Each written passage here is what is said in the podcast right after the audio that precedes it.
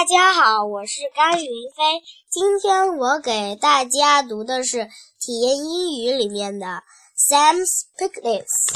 Sam and Mom and Bingo went down to the river for a picnic.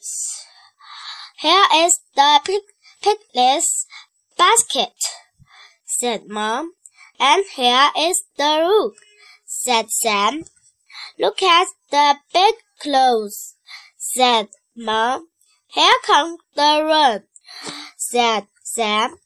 Oh no, said Mom. Run to the car. Come here, Bingo, said Sam. Sam and Mom and Bingo went home in the car. No picnics, said Sam.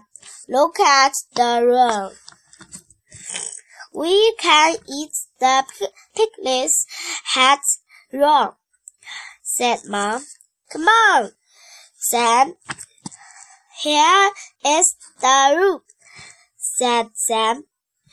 And here is the piglets basket, said Mom. Oh, good, said Sam. Uh, ten fail picnics.